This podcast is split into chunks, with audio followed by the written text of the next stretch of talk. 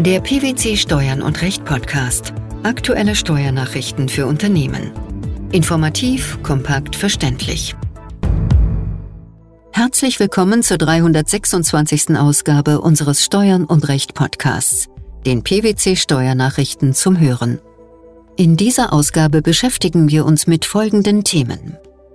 Ort der Einfuhr eines in einem Drittland zugelassenen Transportmittels. Keine Hinzuschätzungen bei einer GmbH wegen unklarer Mittelherkunft bei ihrem Gesellschafter. Betriebsnahe Kindergärten und Gemeinnützigkeit. In Beantwortung eines Vorabentscheidungsersuchens des Finanzgerichts Hamburg hat der Europäische Gerichtshof entschieden, dass sich umsatzsteuerlich der Ort der Einfuhr eines in einem Drittstaat zugelassenen Fahrzeugs, das unter Verstoß gegen zollrechtliche Vorschriften in die EU verbracht wird, in dem Mitgliedstaat liegt, in dem derjenige, der den zollrechtlichen Pflichtverstoß begangen hat, ansässig ist und das Fahrzeug tatsächlich nutzt. Vor welchem Hintergrund wurde dieses Urteil gefällt? Der in Deutschland ansässige Kläger mit georgischer Staatsangehörigkeit erwarb im Januar 2019 in Georgien ein dort auf seinen Namen zugelassenes Fahrzeug. Im März 2019 fuhr er mit diesem Fahrzeug von Georgien über die Türkei, Bulgarien, Serbien, Ungarn und Österreich nach Deutschland, ohne es bei einer Einfuhrzollstelle anzumelden. Er benutzte das Fahrzeug, das am 28. März 2019 im Rahmen einer Kontrolle durch eine Kontrolleinheit des Hauptzollamtes auffiel, in Deutschland. Für das Finanzgericht Hamburg war zweifelhaft, ob Deutschland auch für die Festsetzung der Einfuhrumsatzsteuer zuständig ist. Unter welchen Bedingungen treffe dies zu?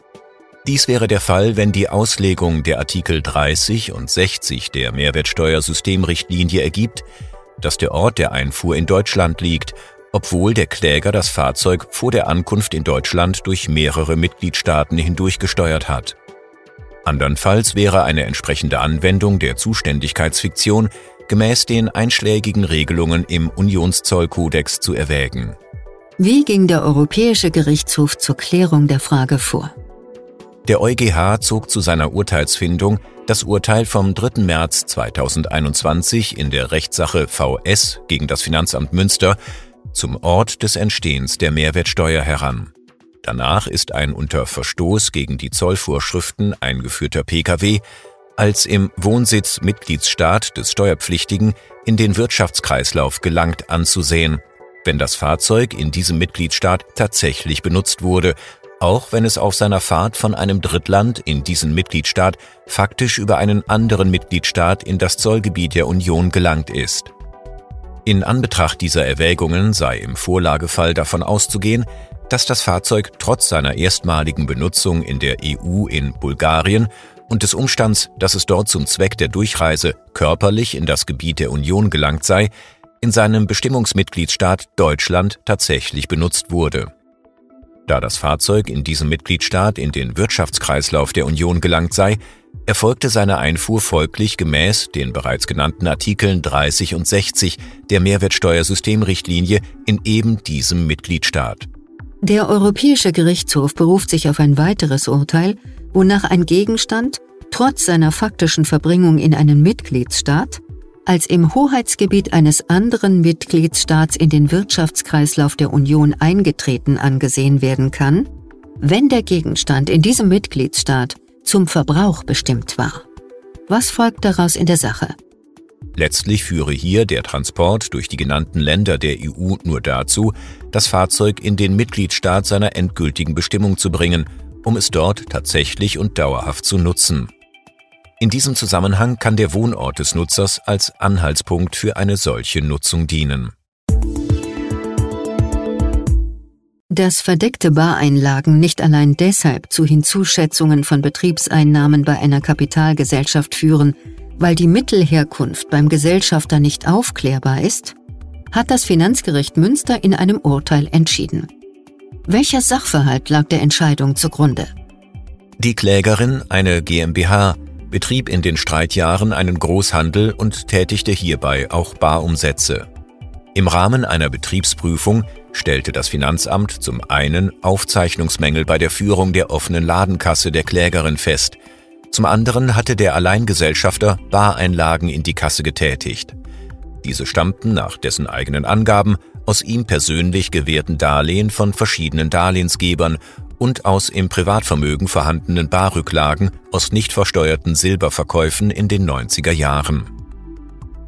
Die Betriebsprüfung führte unter Auswertung der privaten Konten des Alleingesellschafters und seiner Ehefrau Bargeldverkehrsrechnungen durch, die auch die Finanzierung privater Reihenhäuser berücksichtigte.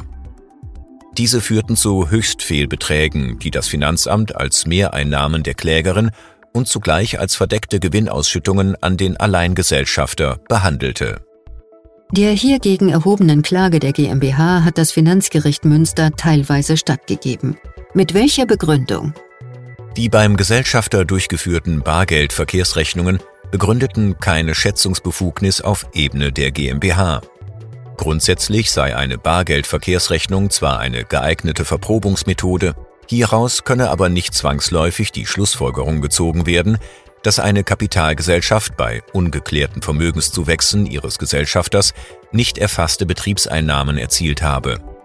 Selbst wenn man unterstelle, dass die ungeklärten Vermögenszuwächse durch betriebliche Aktivitäten erzielt worden waren, sei es ebenso gut möglich, dass der Gesellschafter die Einnahmen im Rahmen von Eigengeschäften erzielt habe und nicht im Namen und auf Rechnung der Gesellschaft. Aus dem Umstand, dass der Gesellschafter die Herkunft der bei ihm festgestellten ungeklärten Vermögenszuwächse nicht aufkläre, könnten keine nachteiligen Schlüsse für die Kapitalgesellschaft gezogen werden. Auch aus der durch die verdeckten Einlagen hergestellten Verbindung zur Klägerin könne nicht gefolgert werden, dass diese selbst weitere Betriebseinnahmen erzielt habe.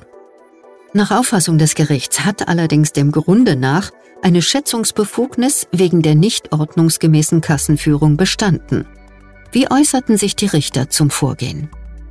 Die Hinzuschätzungen seien auf einen Unsicherheitszuschlag in Höhe von 1,5 Prozent der von der Klägerin getätigten Gesamtumsätze, nicht nur der Barumsätze, zu begrenzen. Die Ergebnisse der Bargeldverkehrsrechnungen seien nicht in die Berechnung der Hinzuschätzungen einzubeziehen. Das Finanzgericht hatte die Revision zum Bundesfinanzhof zugelassen, über die Einlegung ist noch nichts bekannt. Eine Kinderbetreuungseinrichtung ist nicht gemeinnützig tätig, wenn sie sich bei der Platzvergabe vorrangig an den Belegungspräferenzen ihrer Vertragspartner orientiert. Dies hat der Bundesfinanzhof zur steuerrechtlichen Gemeinnützigkeit nach 52 der Abgabenordnung entschieden. Welcher Sachverhalt lag der Entscheidung zugrunde? Im Streitfall schloss die Klägerin mit Unternehmen Verträge über die Errichtung und den Betrieb von Kinderbetreuungseinrichtungen für Kinder der Mitarbeiter der Unternehmen. Dabei sollte die Klägerin auf die Belegungspräferenz der Unternehmen Rücksicht nehmen, sofern dies mit den gesetzlichen Bestimmungen, behördlichen Auflagen und dem pädagogischen Konzept vereinbar war. Andere Personen, die nicht bei den Unternehmen beschäftigt waren, konnten einen Betreuungsplatz in Anspruch nehmen, wenn die Unternehmen aus ihrer Belegschaft keinen Bedarf hatten oder wenn Plätze länger unbelegt blieben. Das Finanzamt war der Auffassung, die Klägerin diene nicht gemeinnützigen Zwecken. Sie fördere nicht die Allgemeinheit, weil ihre Einrichtungen den Beschäftigten ihrer Vertragspartner vorbehalten seien.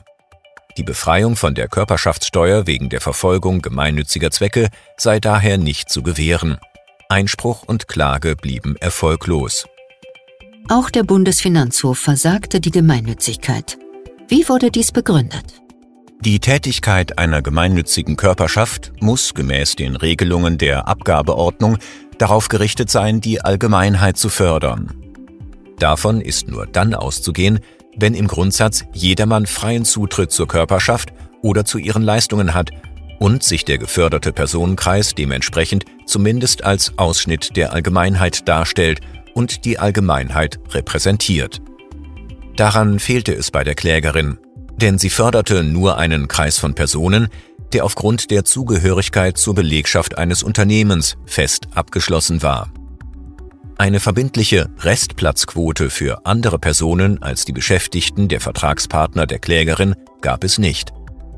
Da die Klägerin nach ihrer Satzung nur gemeinnützige, nicht aber auch mildtätige Zwecke verfolgte, lehnte der Bundesfinanzhof zudem eine Befreiung von der Körperschaftssteuer wegen der Verfolgung mildtätiger Zwecke ab. Der Ort der Einfuhr eines in einem Drittland zugelassenen Transportmittels, keine Hinzuschätzungen bei einer GmbH wegen unklarer Mittelherkunft bei ihrem Gesellschafter, sowie betriebsnaher Kindergärten und Gemeinnützigkeit. Das waren die Themen der 326. Ausgabe unseres Steuern und Recht Podcasts, den PwC Steuernachrichten zum Hören. Wir freuen uns, dass Sie dabei waren und hoffen, dass Sie auch das nächste Mal wieder in die PwC Steuernachrichten reinhören. Steuerliche Beiträge zum Nachlesen finden Sie in der Zwischenzeit unter blogs.pwc.de slash steuern minus und minus recht.